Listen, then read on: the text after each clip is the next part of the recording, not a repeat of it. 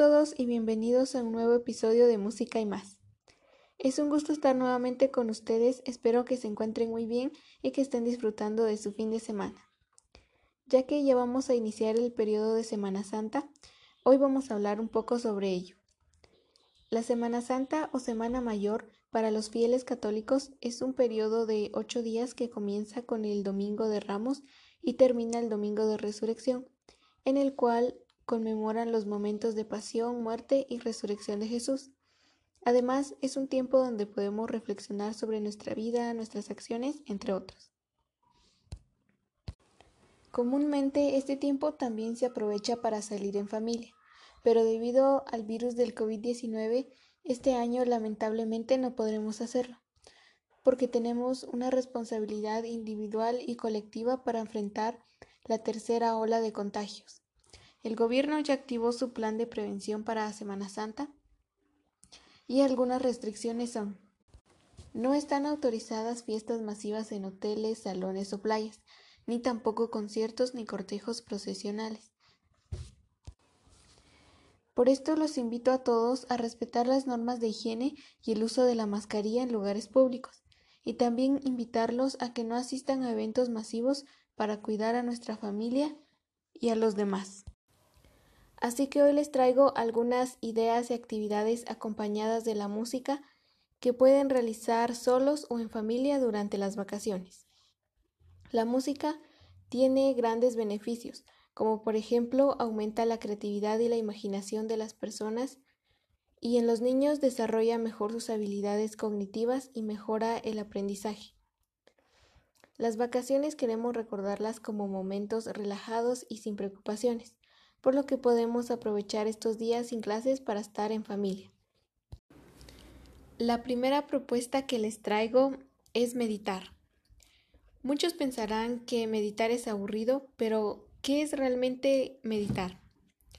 La meditación es un entrenamiento mental el cual nos ayuda a gestionar dificultades como el estrés, el trabajo, la ansiedad, etc nos ayuda a relajarnos y lograr un estado de tranquilidad.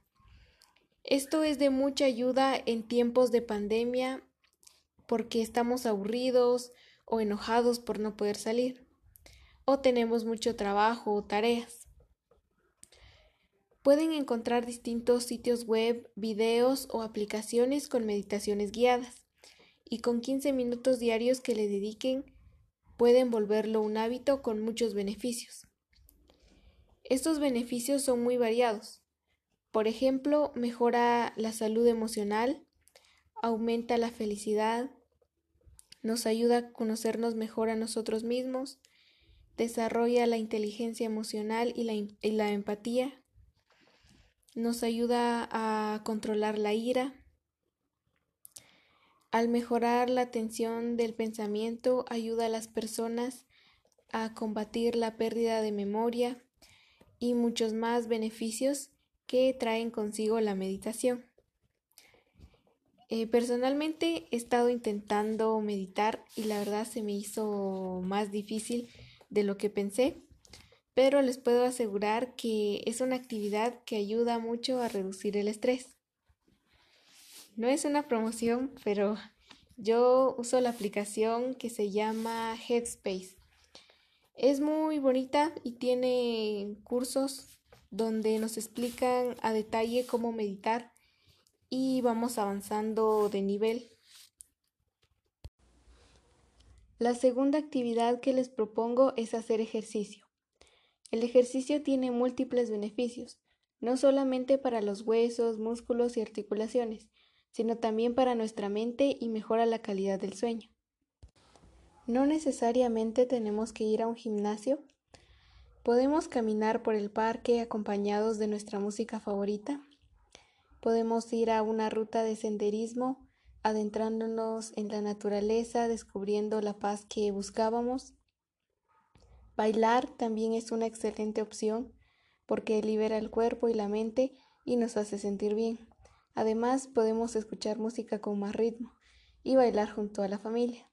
No importa si bailas bien o mal, con saltar al ritmo de la música o inventar bailes divertidos es suficiente porque nos mantiene en movimiento. Así que pon tu música favorita y deja que tu creatividad e imaginación despegue. Y la última actividad que propongo es leer. Todos saben que leer trae muchos beneficios, como el mejoramiento de nuestras habilidades para comunicarnos y amplía nuestro vocabulario.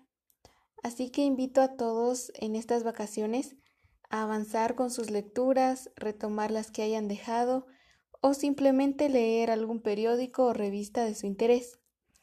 Hay libros para todos los gustos. La ficción nos lleva a mundos nuevos y fantásticos.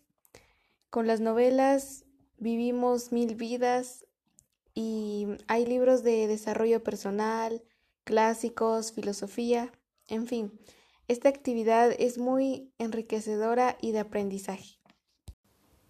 Finalmente les deseo unas felices vacaciones. Espero que tomen en cuenta estas recomendaciones y espero que se la pasen muy bien. Hasta la próxima.